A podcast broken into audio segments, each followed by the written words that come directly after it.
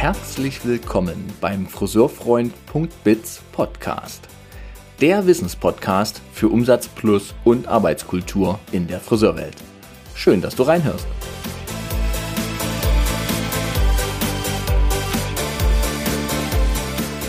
Immer wieder begegnet mir das Phänomen, dass Führungskräfte, Geschäftsführer mich ansprechen und fragen, wieso komme ich mit meinem Team nicht so überein? Wieso zieht das Team nicht mit?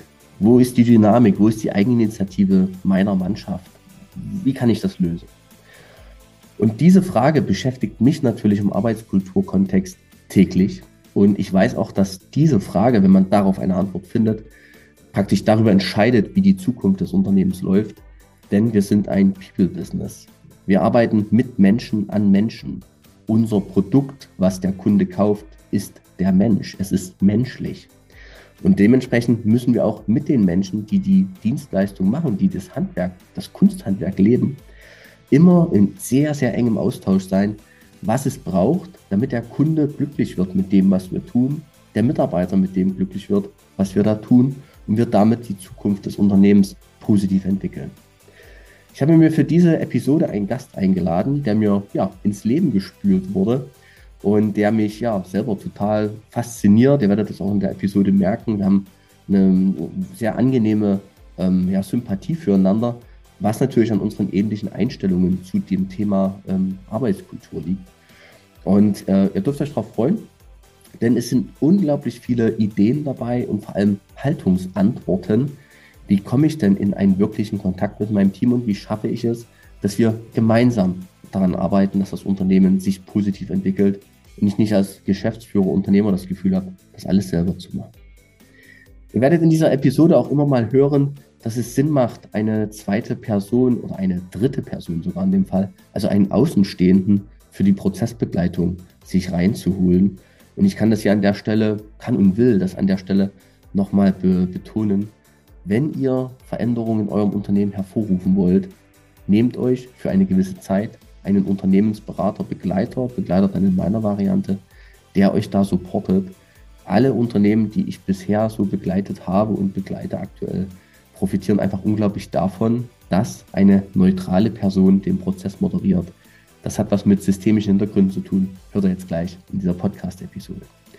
Wenn euch das Ganze gefällt, bitte abonniert die Kanäle bei YouTube, Spotify, Apple Podcasts und überall. Und ihr würdet mir eine große Freude machen, wenn ihr diese Episoden auch immer wieder reinteilt in die Friseurwelt. Denn dieser Podcast ist dazu da, Wissen zu teilen. Denn in der Friseurbranche gibt es unglaublich viel Wissen, unglaublich viel Fülle, unglaublich viele Dinge, die wir schon richtig, richtig gut machen. Und auf den aufbauen und die wirklich umsetzend, könnten wir uns eine goldene Zukunft erschaffen. Da bin ich fest überzeugt davon. In diesem Sinne, jetzt viel Freude bei dieser Episode.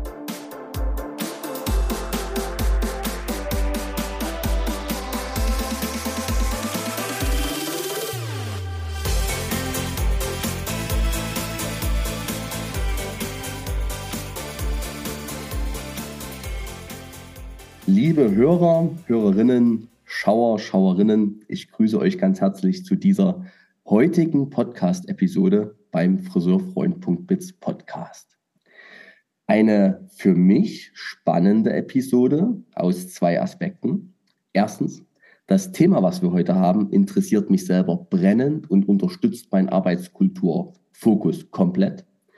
Und zweitens, ich habe heute im Gespräch jemanden, den ich gar nicht kenne, nur von einem Telefonat, einem ersten Gesprächstelefonat, was glaube ich eine halbe, dreiviertel Stunde ging. Also es hat sich, wir haben uns verquatscht. Ne? Und das ist immer schon ein schönes Zeichen. Und gleichzeitig freue ich mich, den Nils Täuber, der heute bei mir im Podcast ist, heute auch in dieser Episode nochmal mit euch zusammen sozusagen kennenzulernen und noch ein bisschen mehr auch in seine Geschichte, Hintergründe abzutauchen. Aber natürlich auch ganz viel zu lernen von dem, was mich an deiner Person so fasziniert hat im ersten Gespräch. Nils, ich sage kurz Hallo und schön, dass du da bist. Freue mich sehr. Hi Thomas, danke für die Einladung. Ich freue mich auch. Wir haben äh, ein Gespräch vor uns und ich mache mal ein kurzes Intro, warum ich dich eingeladen habe. Mhm. Meine Hörer, Schauer und alle, und alle die noch so äh, dabei sind, wissen, dass ich, dass ich vom Friseur-Business sage, es ist ein People-Business. Wir arbeiten mit Menschen an Menschen. Ein Empathieberuf, also im Grunde das Anspruchsvollste, was es gibt. Ich glaube auch, dass der Friseur als Person, als Mensch das eigentliche Produkt ist. Also nicht nur die Tätigkeit, das Haare schneiden oder färben, sondern der Mensch in seiner Ganzheit ist eigentlich das Produkt, was der Endverbraucher kauft. Dieses Produkt braucht spezielle Bedingungen, um sich entfalten zu können, um zu glänzen, um zu wirken, um zu funktionieren. Und da kommst du ins Spiel, denn ich glaube, die Friseurbranche hat noch Bedingungen, wo das Produkt sich gar nicht so entfalten kann. Also das Produkt wirklich Mensch, Friseur. Und ich wundere mich immer wieder, warum so wenig die Friseure eingebunden werden in das Thema Unternehmensentscheidungen. Denn die Teams, die Friseure, die sind die, die den Umsatz bringen, die die Realität leben, die direkt an der Front stehen, ein hässliches Wort, aber die direkt vorn am Kunden stehen. Und die brauchen doch ihre Bedingungen. Und gleichzeitig merke ich, dass immer wenn es darum geht, die Menschen einzubinden in die Prozesse, ganz häufig die Unternehmer das Nervenplattern bekommen, wenn ich da mal nachfrage bei meinen Teams, was die so wollen und brauchen, und die geben mir eine Antwort, was mache ich denn dann mit dieser Dynamik, die sich da entfacht? Was mache ich denn, wenn da was kommt, was ich gar nicht hören will? Und wie komme ich denn mit der Dynamik dann klar? Oder wie ertrage ich das vielleicht auch? Mhm. Und hm, danke für die mhm. ja, spannend. Knurren, ja. Da so ein bisschen für ja. unsere Hörer, dass man so ein bisschen weiß, worum es heute hier gehen soll. Und dann wurdest du mir zugetragen. Und zwar aus dem Vella Orbit heraus. Äh, auch meine Hörer, Schauer wissen alle, dass ich äh, totales Vella-Kind bin und das sehr liebe, dieses Unternehmen. Und ja, es wird da wohl demnächst etwas geben, wo du auch mal einen Teil machst. Und ich hörte von dir und dachte, den musst du mal fragen, ähm, wie er das ganze Thema so sieht. Dann habe ich dich angerufen, wir haben uns verquatscht im Erstgespräch, das habe ich erzählt. Und ich habe festgestellt, dass ich äh, ich, doch, ich habe festgestellt, du hast Fähigkeiten aus meiner Sicht, die für eine gelingende Zukunft in Unternehmen schlicht nötig sind, notwendig sind in dieser klassischen Form. So, und deshalb toll, dass du heute da bist, dir die Zeit nimmst, in deinem sicherlich auch vollen Alltag und heute mit mir in Austausch gehst zu eben diesen Themen. Wenn wir zwei jetzt quatschen eine Stunde, welche mhm. Qualität wollen wir unserem Gespräch geben? Ähm, das Thema Qualität ist ja, ähm, also Quantität haben wir ja quasi schon mal festgelegt. können das, heißt, wir, wir das heißt, wir begrenzen, also lang können wir, wir haben im Endeffekt uns im Vorgespräch auf jeden Fall schon ordentlich verquatscht. Heute haben wir uns einen Rahmen gegeben oder du uns einen Rahmen gegeben, netterweise, dass wir sagen, komm, nach 60 Minuten irgendwann machen wir mal einen Cut.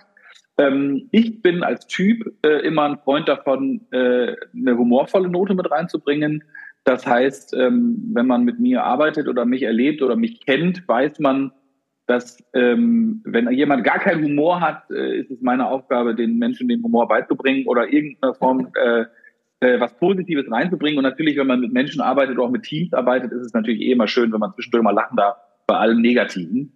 Ähm, also von daher äh, sollten wir äh, aus meiner Sicht heute nicht vergessen, auch ähm, das Ganze ähm, mit einem fröhlichen Auge äh, zu betrachten. Das trifft sich gut. Du bringst den Humor rein und ich achte darauf, dass wir ausreichend kritisch sind. Ausreichend kritisch, weil ich habe es gerade im Intro schon gesagt, ich wünsche mir, dass da auch vor allem die Unternehmer, die uns heute zuhören, auch dann weiter zuhören und nicht einfach Stopp drücken, wenn es mal vielleicht ein kritisches Wort gibt über althergebrachte Führungsstile. Und dafür bin ich vielleicht auch in einer gewissen Form bekannt, das dann auch mal zu formulieren. Und du machst dann bitte wieder einen Witz drüber, damit alle wieder lachen. ja, sehr gut. Ich reite uns rein und du holst uns wieder raus. Ne? Ja. ja, das äh, habe ich auch schon öfter in meinem Berufsleben so erlebt. Schön. Also von daher machen wir so. Ja. Nils, genau jetzt fangen wir auch gleich an. Wenn du sagst, das hast du in deinem Berufsleben schon oft erlebt, ähm, was machst denn du beruflich? Klär uns mal alle auf. Mhm. Also ich bin, äh, äh, ich habe drei Ausbildungen durchlebt quasi. Also ich habe ursprünglich meine kaufmännische Ausbildung gemacht, bin Marketing, Kommunikationskaufmann, habe dann äh, Betriebswirtschaft studiert, berufsbegleitend äh, im wunderschönen Luxemburg, weil ich in Trier lebe und arbeite seit 20 Jahren und dementsprechend ähm, das in der Grenzregion ist, äh, an der schönen Mosel. Also habe ich da noch mein betriebswirtschaftliches Studium gemacht und habe dann zusätzlich im Nachgang noch eine Zusatzausbildung als systemischer Coach und Veränderungsmanager gemacht, okay. was mir ähm, eben halt in meinem beruflichen Feld ähm, ja sehr viel äh, geholfen hat und immer noch hilft. Und von Hause aus bin ich eigentlich ein Agenturkind. Das heißt, ich habe elf Jahre in der Welt der Marketing, Werbe, Design und Kommunikationsagenturen gearbeitet, davon fünf in der Leitungsfunktion und habe mich dann 2017 ähm, selbstständig gemacht als äh, Strategieberater ähm, und habe so Schwerpunkt Positionierung, Kommunikation, ähm, aber auch eben Veränderungsprozesse. Irgendwann bin ich dann auch mal in das Thema Organisationsentwicklung mit reingerutscht mhm. und bin da ehrlich gesagt ein Allrounder und arbeite jetzt seit 2019 für die Friseurbranche über äh, die Kollegen von Salonimpuls. Da bin ich quasi im Netzwerk von Salonimpuls tätig ja. und ähm, die sind quasi auf mich aufmerksam geworden und haben mich sozusagen mit an Bord geholt. Äh, in, äh, also alles rund um Dominik und Jörn Musti, die man vielleicht kennt. Und ähm, genau, von Grüße daher. Gehen raus äh, an die zwei. Grüße, Grüße gehen raus an Dominik Absolut. und Jörn, genau, die gerade irgendwo auf der Autobahn sitzen zum nächsten Kunden,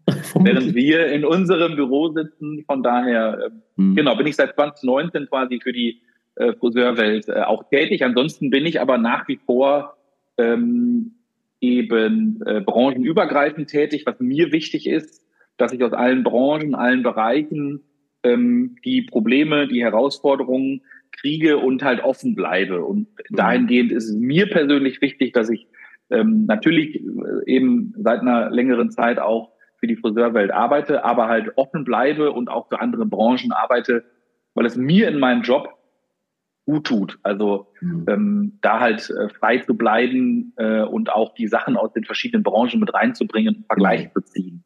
Das ist halt, ne, ob ich jetzt für einen Zweckverband arbeite oder für eine öffentliche Verwaltung arbeite, wo gibt's da quasi halt auch Schnittmengen, wo man sagt, das geht einem Friseurunternehmen mit 20 Mitarbeitern äh, nicht anders teilweise. Ne? Das erdet auch nochmal, ähm, auch im Gespräch mit den Kundinnen und Kunden. Ja. Warum hast du damals dich für so eine systemische Coaching-Ausbildung, Veränderungsmanagement entschieden? Warum hast du das damals gemacht? Was war denn der Ausbildung? Also ich habe ich habe im Endeffekt, äh, das Spannende war, dass ich gemerkt habe, ich mache jahrelang das Thema ähm, Markenidentitäten. Also wie will ich als Marke wahrgenommen werden, mich aufstellen, was ist meine Zielgruppe, was ist mein Markt, für wen will ich arbeiten, was will ich anbieten.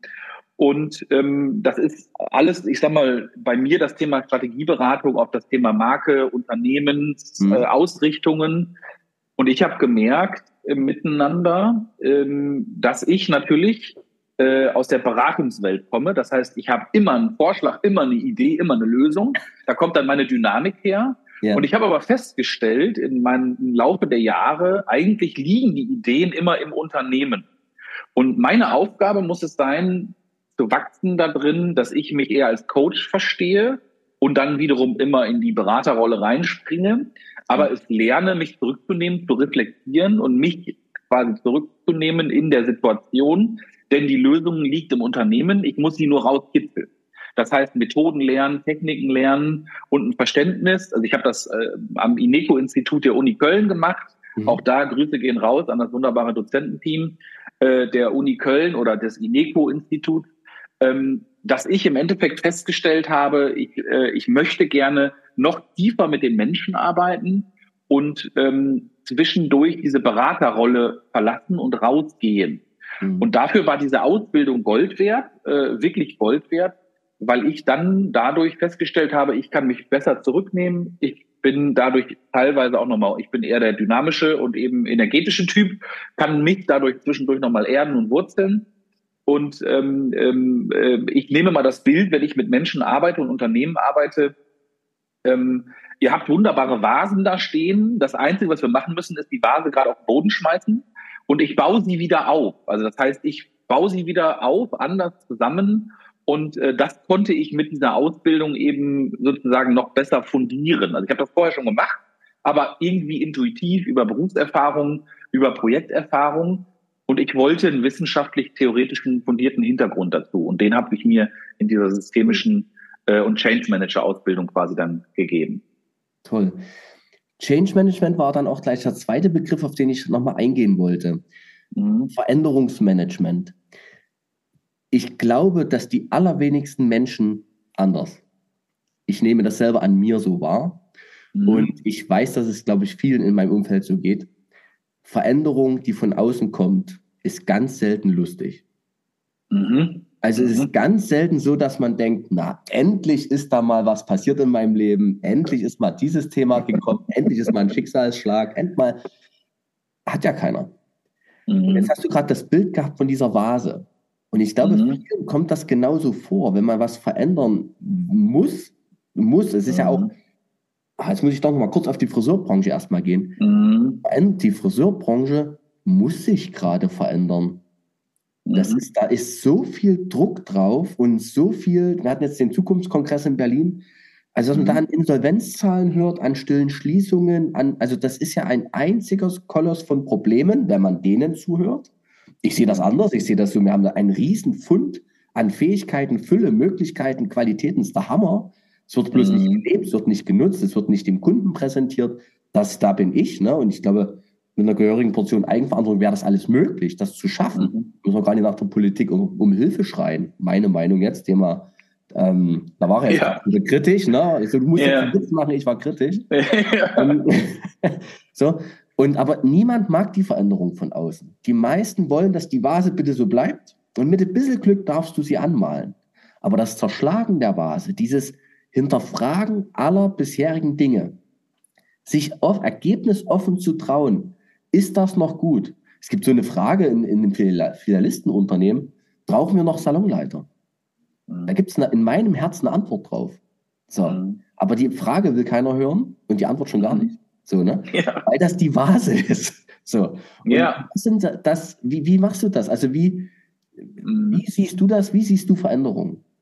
Mhm. Also für mich ist es immer so, dass ich dann, das Ziel muss es sein, das zu schaffen, dass die Kundinnen und Kunden da stehen und irgendwas an der Vase entdecken, wo sie sagen, stimmt, irgendwie gefällt mir das auch nicht.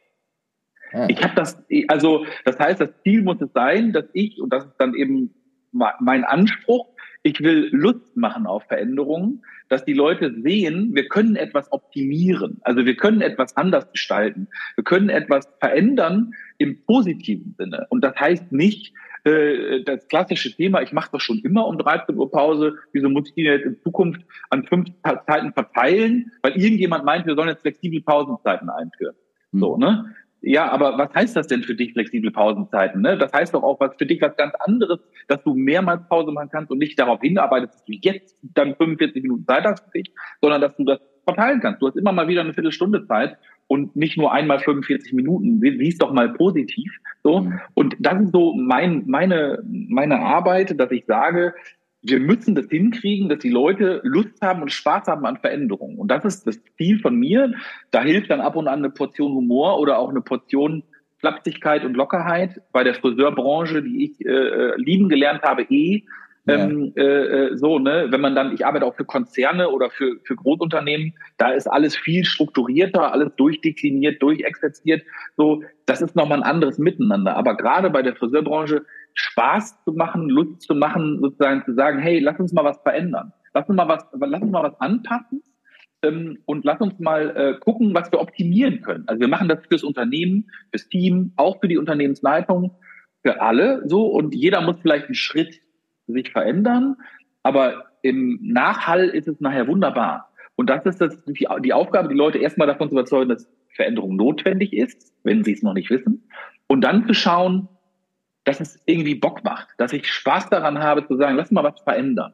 Mhm. So, ne? Mhm. Im Sinne von Veränderung, Optimierung. Das heißt, wir wollen etwas optimaler machen, besser machen, effizienter machen oder effektiver machen, ähm, ne? oder vielleicht auch mal sozialer machen, ne? Mhm. weil man sagt, irgendwie finde ich das gerade nicht so sozial im Umgang miteinander. Ja, okay, dann lass uns doch überlegen, wie wir das verändern können. Aber Spaß und Lust daran zu haben, so die Dinge anzupacken und nicht aus einem Druck heraus. Ja nicht aus dem Druck heraus. Ne? Wenn, wenn allerdings der Druck gerade da ist, dann ähm, wird es schon manchmal etwas schwieriger, das Schöne zu sehen. Ne? Mein Freund Steffen Klaus und Arbeitskollege sagt immer, ähm, das Neue braucht Freunde. So. Und aber da hinzukommen, wo man sich vielleicht so in der Ecke fühlt und so ein bisschen bedroht fühlt, vielleicht auch von der ganzen Gesamtsituation, dann eben das Neue als Chance zu begreifen. Und jetzt habe ich noch einen, einen, einen ganz kritischen Einwand. Manchmal habe ich das Gefühl, ähm, es wird so viel darüber geredet, dass man etwas neu macht, aber es ändert sich dann nichts, weil die Kraft des Neuen oder die tiefgreifende Veränderung des Neuen eigentlich gar nicht gereicht hat. Das war so, das waren dann das Neue, was man gemacht hat, war nur so Kosmetik, aber eben nicht wirklich Veränderung. Also Kosmetik im mhm. Gesicht, aber eigentlich hätte man mal die Nase richten müssen. So, das war jetzt. Mhm. Ja. Mhm. Aber dass es nicht tiefgreifend genug ist, was da? Dass dann wirklich hinterher die Menschen auch merken, das hat sich jetzt gelohnt, es hat sich wirklich, wirklich was verändert. Sondern es ist mhm. einfach nur ein bisschen schöner, okay, aber es ist nicht so tiefgreifend wirklich besser in der Wahrnehmung. Wie siehst du das? Passiert das? Ja, also ich sag mal so, je größer die Unternehmung, desto schwieriger wird das quasi halt, das, das durchzudrücken. In meisten Fällen kommen ja leider aus meiner Sicht diese Themen immer, also klassisch top-down. Das heißt, der ja. Unternehmensleiter, die Unternehmensleitung kommt an, sagt, ich habe hier ein Problem. So, mhm. ähm, wir müssen das jetzt ändern. So, ne?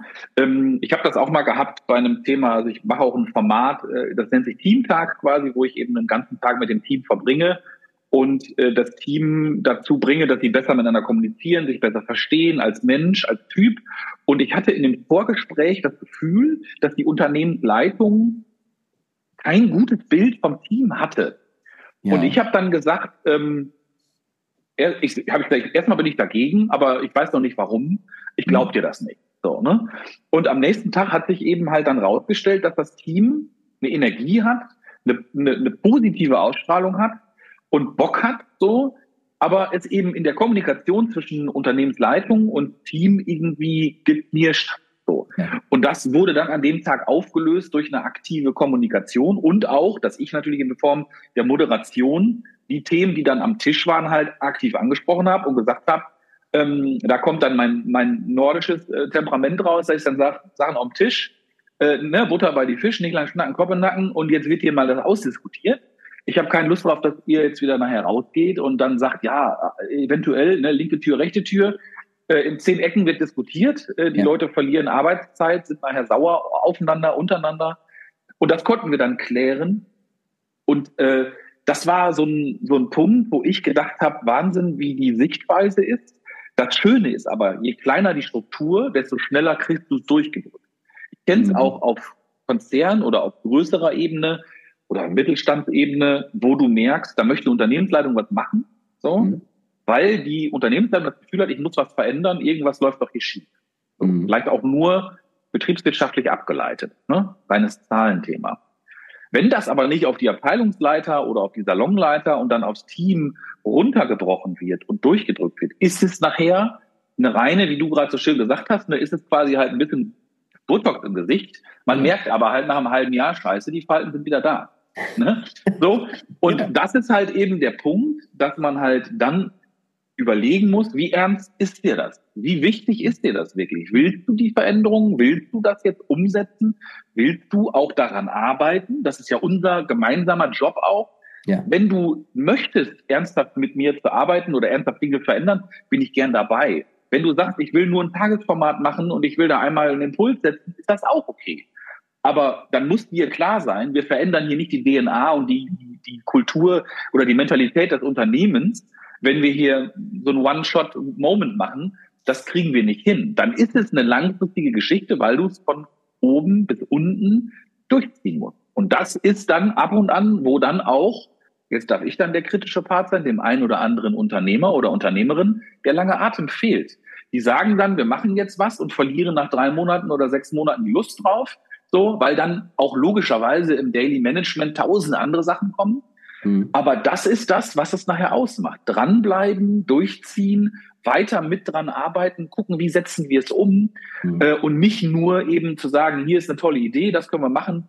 Ja, und dann merkt man so klassisch Rockrepierer nach zwei Monaten, ne, so äh, toll, war eine tolle Idee, aber hat keine, ja, aber wie ist es denn weiter behandelt worden? Welche Wichtigkeit, welche, ne, habt ihr dem Ganzen dann gegeben? Und da gibt's schon hin und wieder mal, wo ich dann auch denke, boah, Leute, ganz ehrlich, so einfach ist das Leben halt auch nicht. Ne? Also da steckt da ein bisschen mehr drin als ein Seminar, ein Tagesformat oder irgendwie ne, sonstige Sachen, sondern es ist halt eine kontinuierliche Arbeit. Ja. Wie ernst ist es dir wirklich? Und du hast gerade in deinem, in den ersten Sätzen dieser, dieser, dieser Ausführung gehabt, wenn es so betriebswirtschaftlich abgeleitet ist. Und da dachte ich erst, du sagst, ja klar, betriebswirtschaftlich, wir haben hier ein Zahlenproblem und das soll bitte geklärt werden. Und wenn man diesem Problem dann mal so auf den Grund geht, da gibt es ja diese schöne Warum, äh, wie, wie heißt denn das? Warum-Kaskade oder so heißt das, glaube ich. Mhm, mh. Warum haben wir denn das Problem? Warum haben wir es denn wirklich? Was ist denn dann mhm. so? Also, wenn man da mal mhm. fragt, mit mehrfachigen Warum-Fragen, dann merkt man, es endet fast immer beim Team. Und nicht. Schuld des Teams, sondern gesamtes Team, Unternehmen, Kommunikation, Integration, wie sind alle am Ball? Wie viel Enthusiasmus ist am Start? Eigenverantwortung, Eigeninitiative. Das sind dann die Dinge, die auffallen, dass die fehlen. Und die mhm. äußern sich ja nur in der Zahl. Irgendwann mal. Mhm. Ja. Mhm. Dieses Abtauchen da rein, das ist, glaube ich, was, wo du recht hast. Da ist der lange Atem häufig nicht da. Die mhm. Wichtigkeit nicht. Und ich glaube, jetzt kommen wir zwar ins Spiel, auch nicht die Idee, wie mache ich das denn? Ja. Also ja. ich sehe das Problem, aber ganz ehrlich, wie soll ich ja. das? Ich verdiene ja mein Geld hauptsächlich mit Preiskonzeptanpassungen. Das mhm. macht die Friseurbranche seit Jahrzehnten, macht man das ab und zu mal. Aber mhm. eine, die wirklich funktioniert, die braucht ein Vierteljahr. Das ist ein Riesenprozess. Mhm. Das geht nicht nur im Tagesseminar. Und es geht immer um die Menschen. Lass uns über Menschen reden. Der Podcast mhm. so als Idee soll heißen Teamintegration. Mhm. Jetzt haben wir gerade von dir gehört, klar, meistens kommt die Entscheidung von oben, top-down, wir müssen mal was ändern. So. Wie stehst du denn dazu, dass man in Unternehmensentscheidungen, die auch größere Ausmaße haben, das Team, also alle Teammitglieder, die daran beteiligt sind, an diesem Unternehmen bestenfalls, dass man die einbezieht in solche Prozesse? Wie stehst du zu sowas? Also ich finde das grundsätzlich wichtig. Die Frage ist eben, zu welchem Zeitpunkt. Also es gibt ja auch die Teams, die je nach Größe des Unternehmens von sich aus quasi halt kommen und sagen, wir haben da ein Problem, wir wollen da mal ran. Ich gehe zum Abteilungsleiter, zur Salonleitung, wie auch immer. Die Salonleitung geht dann zur Unternehmensleitung und sagt dann, äh, wir haben da ein Problem, ich habe da was aus dem Team mitgekriegt. So, mhm. Das ist natürlich optimal, wenn dann die Unternehmensleitung sagt, quasi, ah, okay, super, dann finde ich das gut, ihr habt da was und dann möchte ich da auch rangehen und ich unterstütze euch. Äh, ne, was braucht ihr denn? So, und dann geht es eben los, wie du sagst, ja, wissen wir auch noch nicht. So, ja. aber es wäre dann gut, einen Ansprechpartner zu haben, wo man zumindest mal anrufen kann. Und das ist auch das, wie sich bei mir häufig Themen entwickeln. Ähm, im, Im Operativen, das, und das finde ich spannend. Du hast am Eingang bei der Intro gesagt, das Thema People Business. Ich sehe das bei Friseuren genauso. Meine Frau ist das beste Beispiel. Die, der, der ist egal, was da für ein Logo draußen dran steht, sondern die sucht sich den Friseur, die Friseurin so aus, wie es von der Chemie passt. Also das heißt, will ich jemanden, der viel redet, der wenig redet, will ich jemanden, der einen starken Händedruck hat oder weniger starken Händedruck hat, ne, bei der Kopfmassage, was auch immer, aber genau so ist es quasi halt persönlich. Und in, in unserem Job ist es auch so. Das heißt, bei mir ist es häufig so, dass ich mit Menschen in Verbindung komme und man baut ein Vertrauen auf. Und dann gibt es Menschen, die sagen, hör mal Nils, ich habe da dies und dies an Problemen. Ich habe das Gefühl, dir kann ich, also ich kann mich dir anvertrauen, können wir das Problem lösen? Mhm. Ist das was für dich? Hast du da eine Idee? Genau. Und dann komme ich mit meinem eher kreativen Naturell und sage, ja, okay, dann sprudelt es an Ideen, das könnten wir machen, das könnten wir machen, das könnten wir machen. Ähm, du brauchst aber irgend, in irgendeiner Form einen Sparringspartner, ähm, im besten Falle extern, der halt sagt, ich komme als Externer mit einem bisschen Diplomatie und ein bisschen ähm, äh, äh, Abstand auch rein, kann mir natürlich herausnehmen, auch gleich direkter zu kommunizieren, mit allen Ebenen, ehrlich gesagt. Das hilft.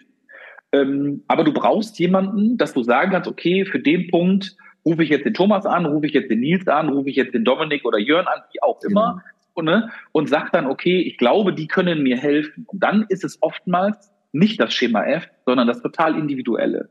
Mhm. Das ist das, ne, also wenn wir jetzt sagen, okay, ne, äh, äh, keine Ahnung, bei jedem Friseur hängt irgendeine Preisliste draußen dran und du bedienst dich aus dem Katalog, ist es bei uns im Job genau andersrum. Also ähm, äh, ne, das heißt, wie, wie viel Zeit willst du investieren, beziehungsweise wie viel Zeit, denke ich, brauchen wir für die Herausforderung, die ansteht. So. Aber es ist ganz viel das Thema individuell zu schauen, wo kommt das Problem her? Äh, ne, seit wann ist das da? Ist das nur auf kleiner Ebene? Ist das nur in einem kleinen Dreier-Team oder ist das in zehn Salons parallel dasselbe Problem? Ist es eher auf der unternehmerischen Ebene? Und danach würde ich dann auch entscheiden, wie viel muss das Team zu welchem Zeitpunkt eingebunden werden. Mhm. Mache ich das basisdemokratisch? Muss ich das Gefühl vorher haben, ist dieses Unternehmen basisdemokratisch oder nicht?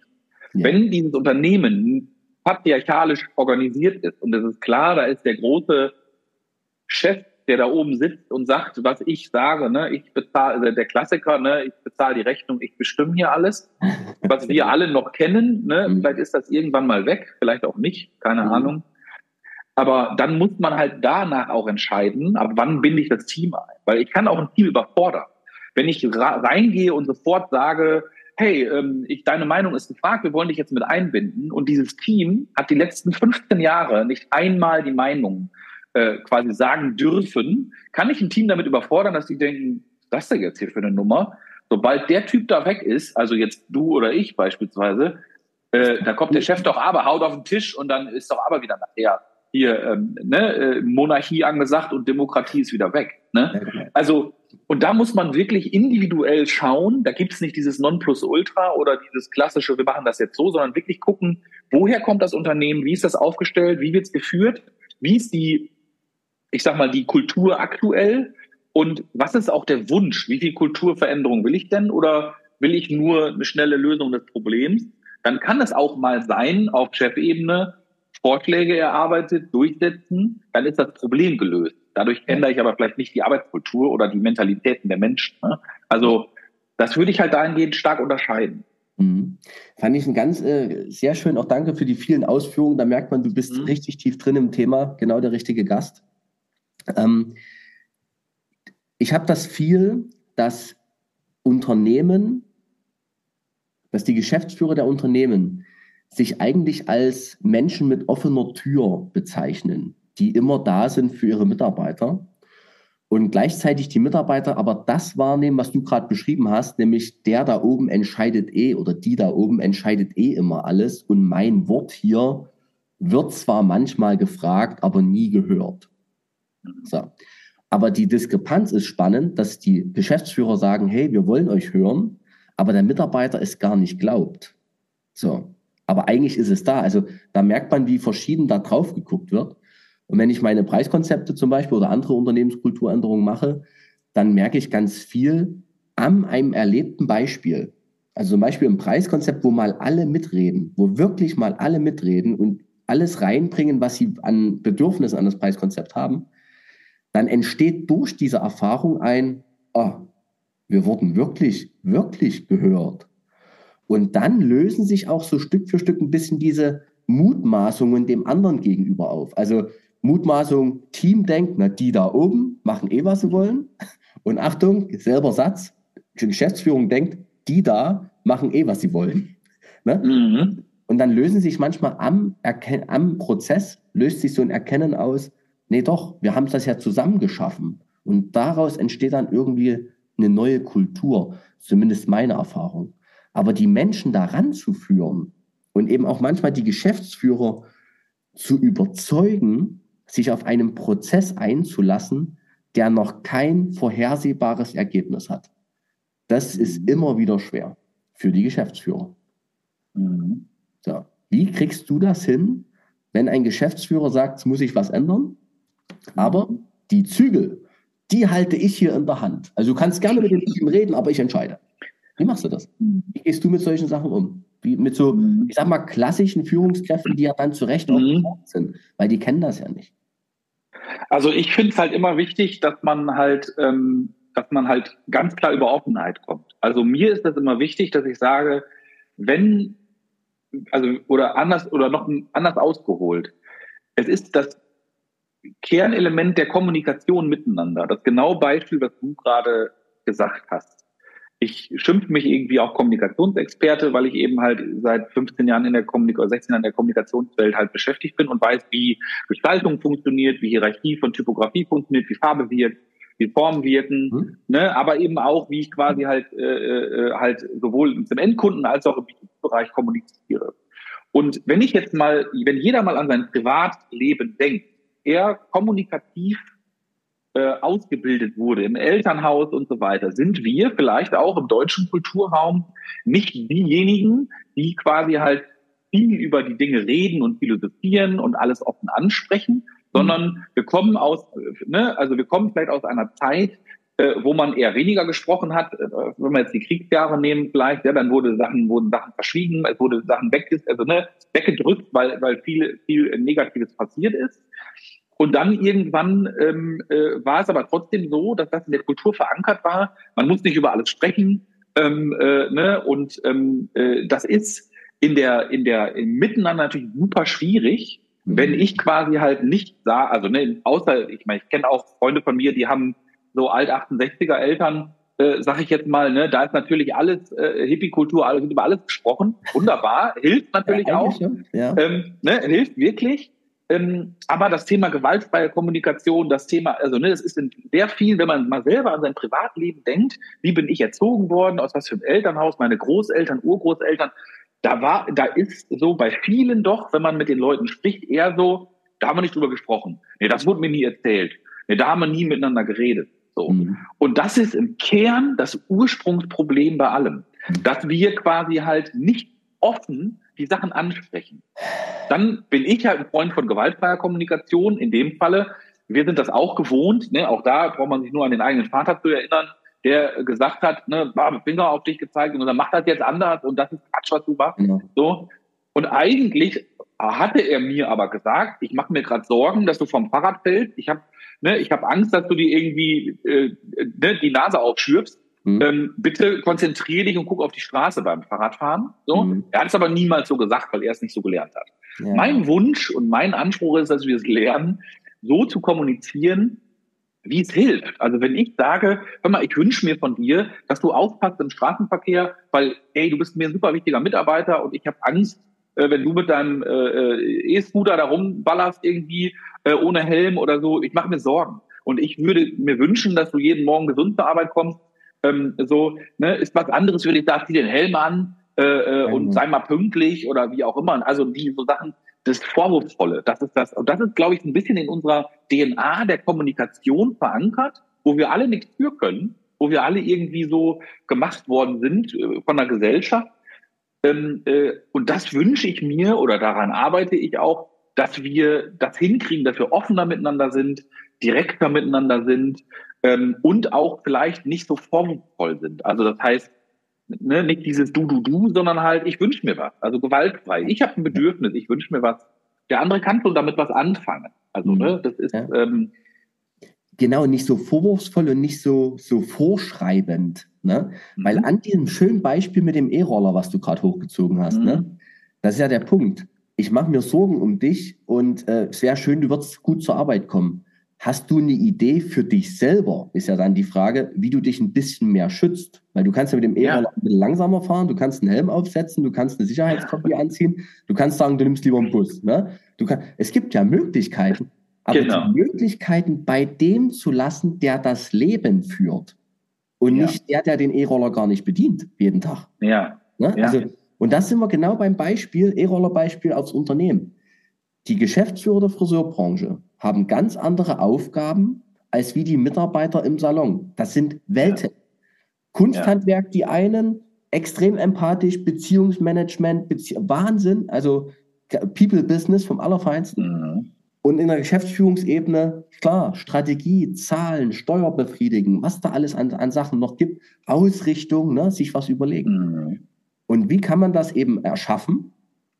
Also einmal in der Kultur, das könnte jetzt ein Thema sein, aber auch vielleicht jetzt mal auf das Thema Workshops zu gehen. Wie schaffe ich es denn, dass wir mal in einem Workshop sind, wo das Team, was der Profi für seine Situation ist, so viel redet, dass der Mensch, der es zum Schluss entscheiden muss, weil er halt auch die Zahlen im Griff hat und vielleicht sein eigenes Geld drin hängt, wissen wir alles, dass der das dann auch versteht und vielleicht sagt, ich gebe jetzt den nötigen Freiraum, dass das Team das selbst kreiert, die Lösung. Setzen wir einen Helm mhm. oder fahren wir langsamer? Was machen wir denn? Ne? Mhm. Das muss ja vom Helm kommen. Gib mal, gib mal bitte unseren Hörern, Schauer, Schauerinnen, Hörerinnen, mhm. eine Idee, wie kann denn so eine Kommunikation entstehen zwischen Team und Geschäftsführung, damit man mhm. gemeinsam eine Lösung findet? Also ich mache das zum Beispiel bei, ähm, bei dem Format des, des Teamtags, was ich äh, mit Teams dann mache, wo natürlich die Leitung und die Teamsituation, be beide Seiten sind natürlich mit an Bord, weil ansonsten macht es keinen Sinn. Es muss schon miteinander gesprochen werden. Und da gibt es eine Situation, wo ich immer sage, schreibt doch mal bitte eure Wünsche auf, was das Team sich von der Leitung wünscht und was sich die Leitung von dem Team wünscht. Und ich versuche dann immer, so klassisch ist dann, was hast du für Erwartungen?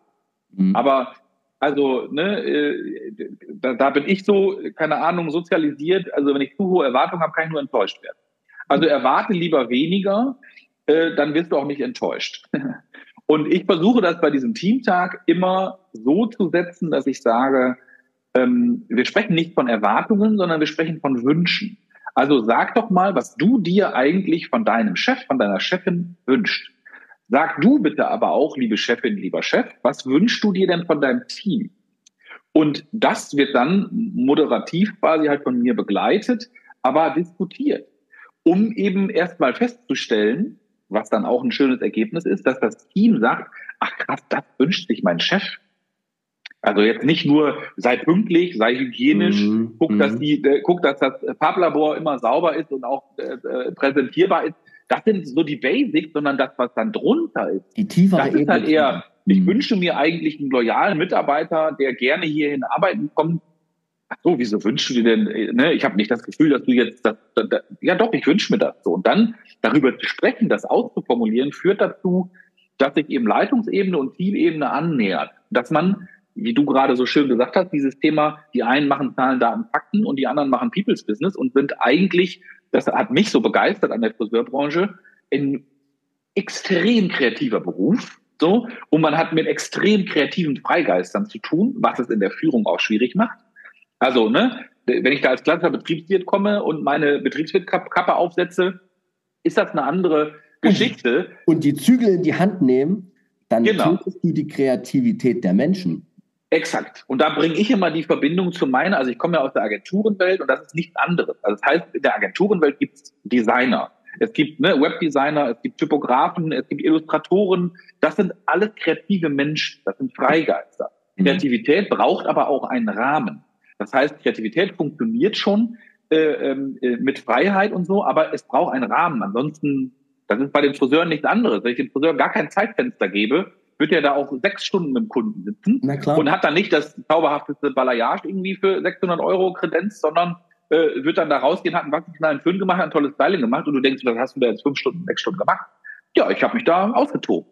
Ja. Und das ist, die Kreativität braucht Rahmen und gleichzeitig ist es aber wirklich so und so empfinde ich das, äh, in diesem, in diesem Miteinander, miteinander sprechen, Wünsche äußern, und sich annähern, indem man erstmal ein Verständnis füreinander kriegt, dass der Zahlen, Daten, Fakten Mensch oder in dem Falle, wenn wir nicht über Filialisten oder größere Kunden sprechen, sondern über die ganz vielen Salons in Deutschland, die vielleicht irgendwie fünf, sechs Mitarbeiter haben und ja. die Saloninhaberin Unternehmerin ist, äh, äh, Meisterin ist, die beste, am besten noch vom Umsatz ist, so, ne?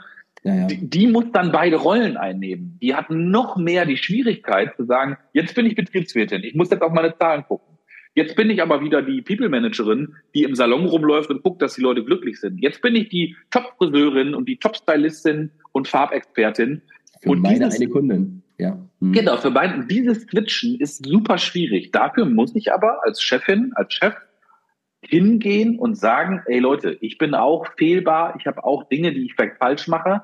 Mir geht's aber hier darum, dass wir gemeinsam etwas Geniales, Geiles schaffen und dass wir ein cooler Salon sind, eine geile Marke sind, ein cooles Team sind, Spaß bei der Arbeit haben. Und ich möchte jetzt von euch wissen, was wünscht ihr euch von mir? So. Mhm. Und gleichzeitig sage ich aber auch, was ich mir von euch wünsche, damit ihr auch ein Gefühl dafür kriegt. Und dieses, diese Offenheit im Miteinander, aufeinander zugehen und wirklich miteinander sprechen und sich erstmal zuhören, so, ne, was wünscht sich der andere, da komme ich halt, da ist halt natürlich die Social Media Welt jetzt nicht unbedingt die beste dafür. Da geht es nur darum, wie stelle ich mich am besten dar und wie ist meine, ne, also halt, da gibt's natürlich auch halt Grenzen. Ähm, da geht's nicht immer um Dialog und Miteinander, sondern viel auch um Monolog, dass ich sage, was was, was geil ist und, äh, und die anderen mhm. können mir zuhören. Wenn wir aber in der Gesellschaft so rumlaufen und sich das verschlimmert, dann wird es keinen Dialog geben. So, dann kannst du auch sagen, ne, äh, altes Spiel, buch dir deinen Stuhl, äh, ich gebe dir eine Raummiete und bitteschön, mach dein Ding, ist mir egal und ich lebe von der Miete. Das ist aber ja nicht der Wunsch eigentlich. Wir sind Sozialtiere alle, wir wollen miteinander. Deswegen Offenheit, ne, klare Kommunikation und aufeinander zugehen und zuhören. Offenheit hast du gerade unglaublich schön geschildert, ganz toll. Sich selber auch in seinen Sorgen, Bedenken, Ängsten Wünschen als Chef auch zu zeigen, sozusagen. Und ich habe gerade nochmal über das Thema Wünsche ganz viel so nachgedacht. Ähm, ich kenne das Thema GFK, gewaltfreie Kommunikation, mhm. kenne aber insofern, dass ich mal eine Zeit lang einen eigenen Coach dafür hatte, um ein Thema zu klären. Mhm. Und der hat immer gesagt, ein Wunsch ist ein Wunsch. Und der kann auch verneint werden vom Gegenüber. Und das ist die Abgrenzung zur Erwartung eine Erwartung, da hast du im Grunde fast nicht das Recht, Nein zu sagen. Das ist halt gesetzt so von oben hoch. Ja, ja. Also meine Erwartung an dich sonst. Ne? So.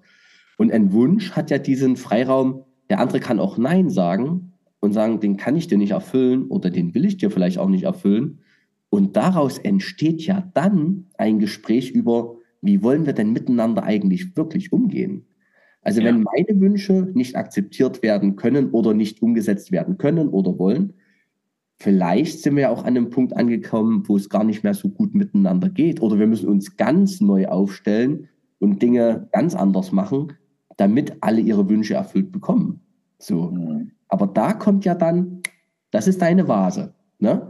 Genau. Wenn du da reinsteigst, stellst du fest, mh, hm, krass, warte mal, hier kommen wir an richtig harte Grenzen.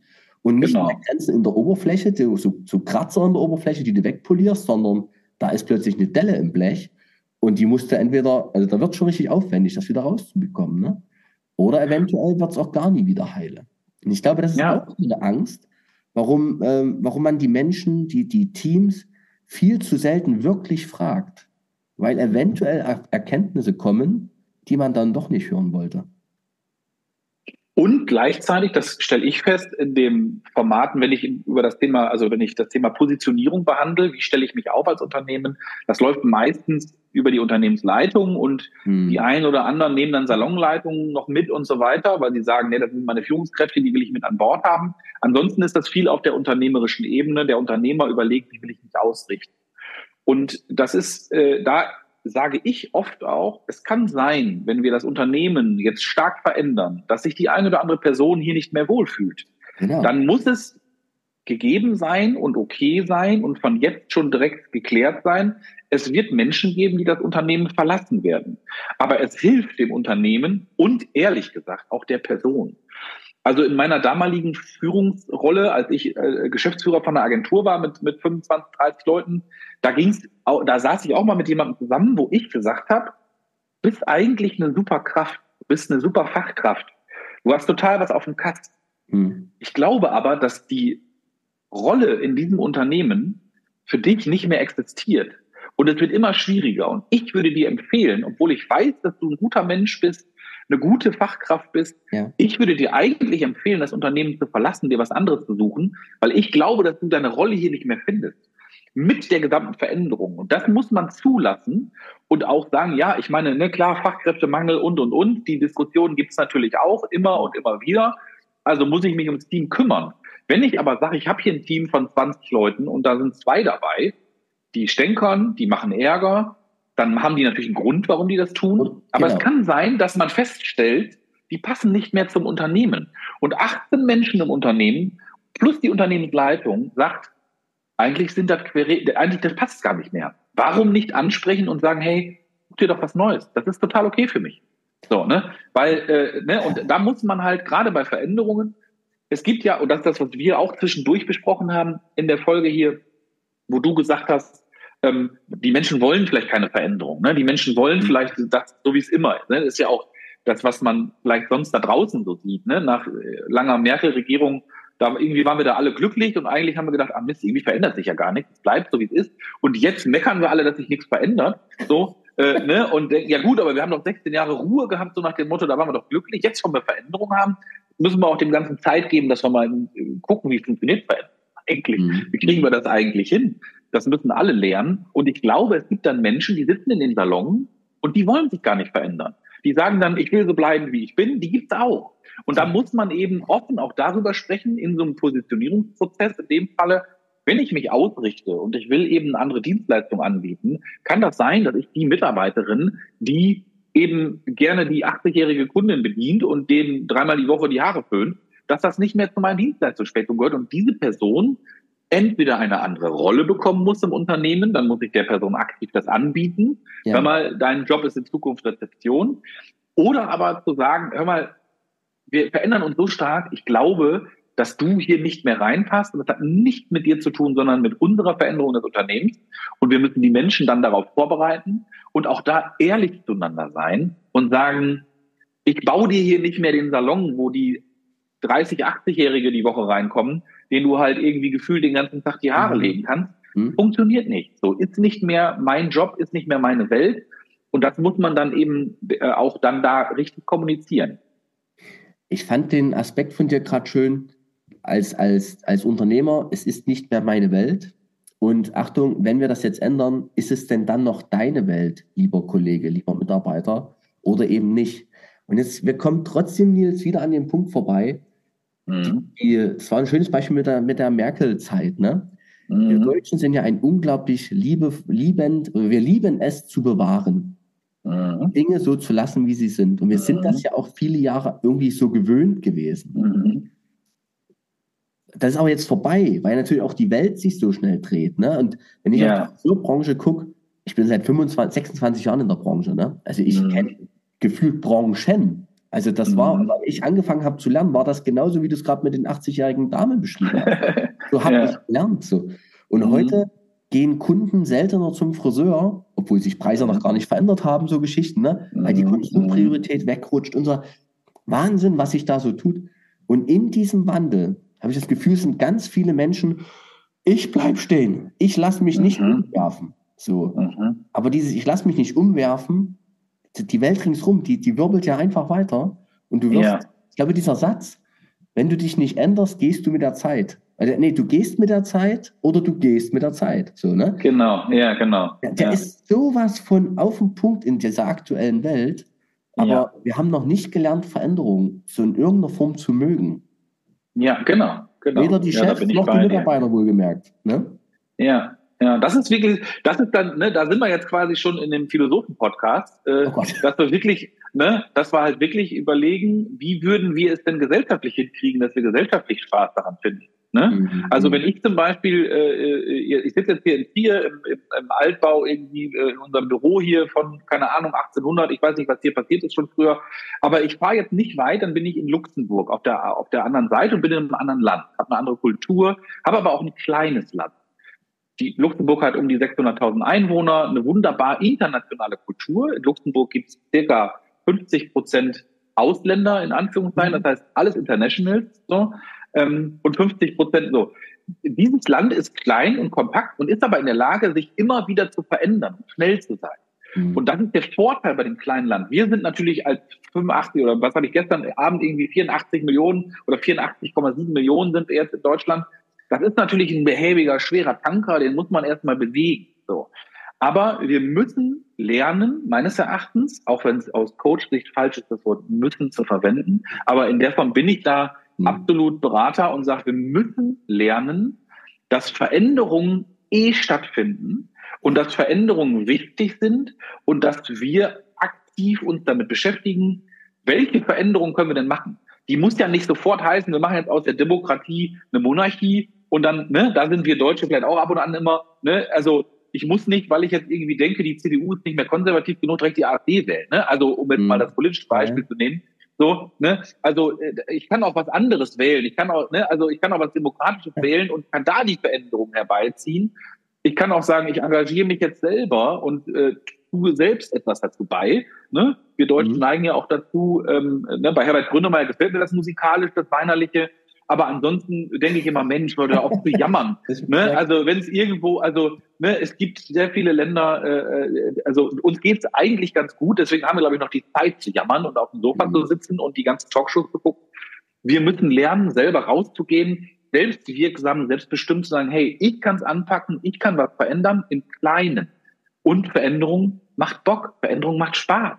Lass uns doch, ne, also ich habe auch nicht mit Schuhgröße 43 angefangen zu laufen. So, ne? War auch so, ne, war auch spannend, dahin zu kommen, ne? Und dann mhm. irgendwann zu sagen, perfekt, jetzt mache ich dies, jetzt mache ich das.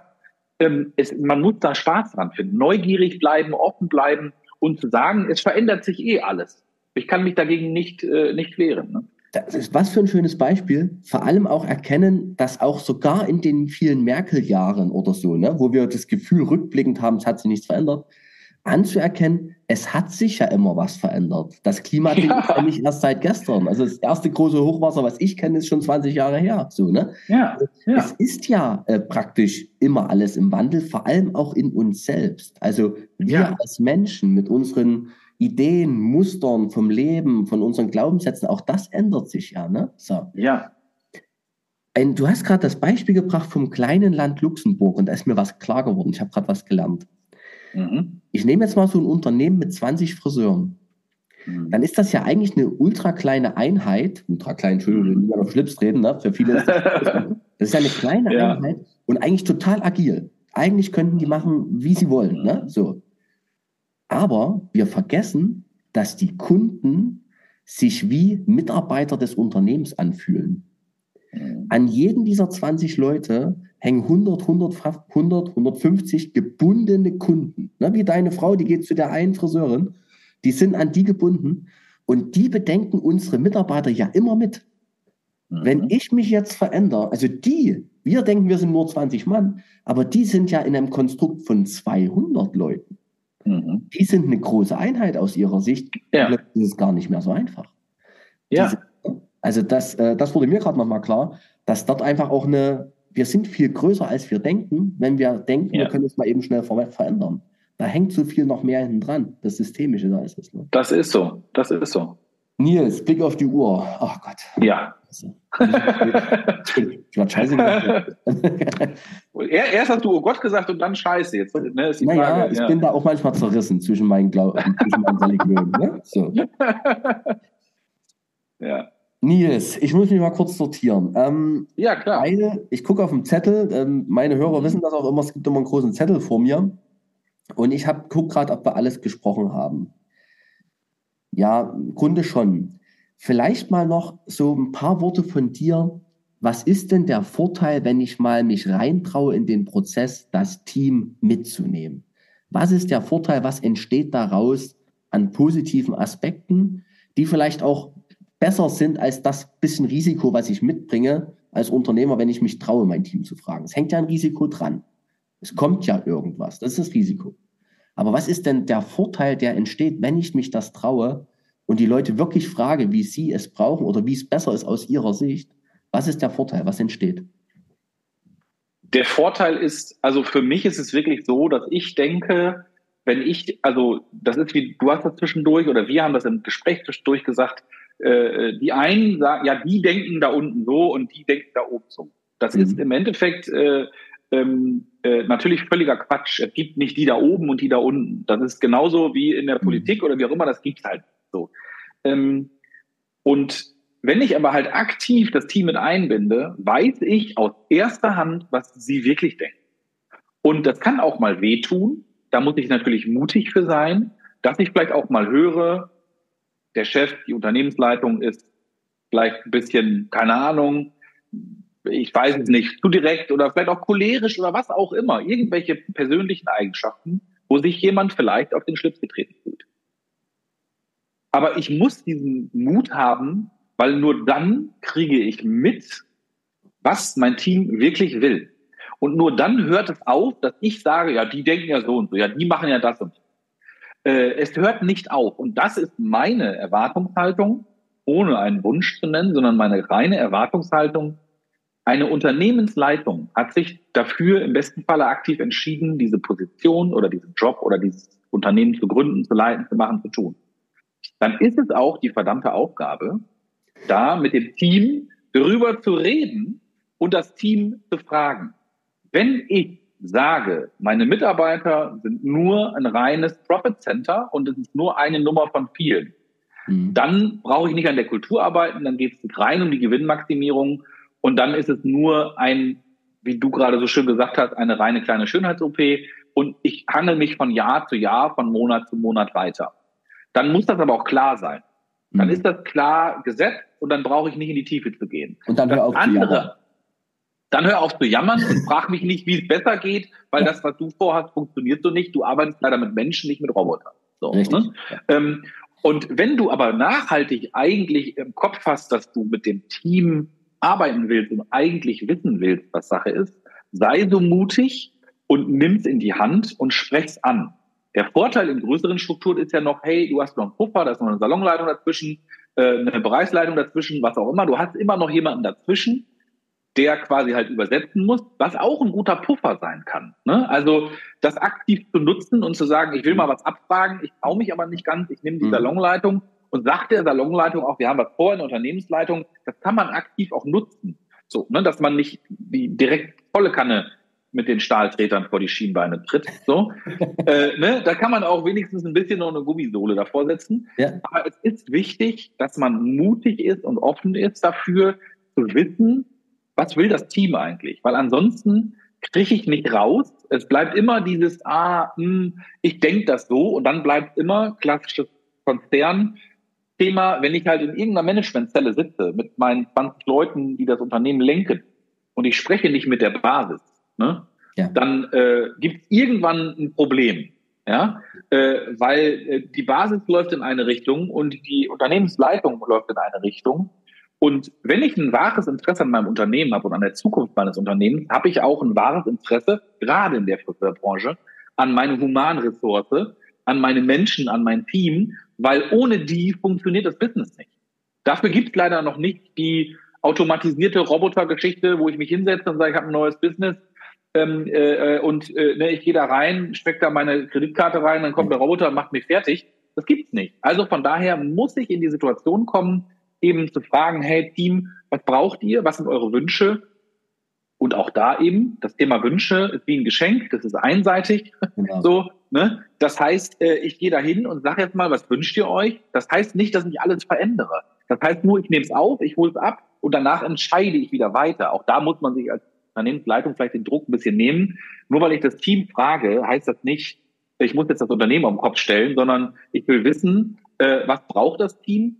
Und der Vorteil ist dann ganz klar, du kannst effizienter dein Unternehmen umbauen und umstrukturieren, weil die Menschen, wie du gerade gesagt hast, die, die 20 Leute, die halt 200 Kunden bedienen, mhm. haben das beste Abbild, was der Markt braucht, wie der Kunde tickt, wie die genau. Menschen bedient werden wollen. So, da kannst du noch so viel Bücher lesen und dich mit anderen Unternehmern unterhalten. Du musst wissen, wie funktioniert der Kunde, wie ticken die Mitarbeiter, wie tickt der Markt und da bitte an der Basis die Umfrage, beschäftige dich an der Basis, denn nur dann kannst du effizient und effektiv gestalten und entwickeln. Nils, dem gibt es jetzt gerade nichts hinzuzufügen. Die letzten drei Minuten waren die Zusammenfassung des Gesprächs, warum es sich lohnt, die Teams wirklich wahrhaftig mit wahrhaftigem Interesse zu integrieren ihnen nicht nur das Gefühl zu geben, dass man sie hört, sondern sie wirklich zu hören. Mega. Ja.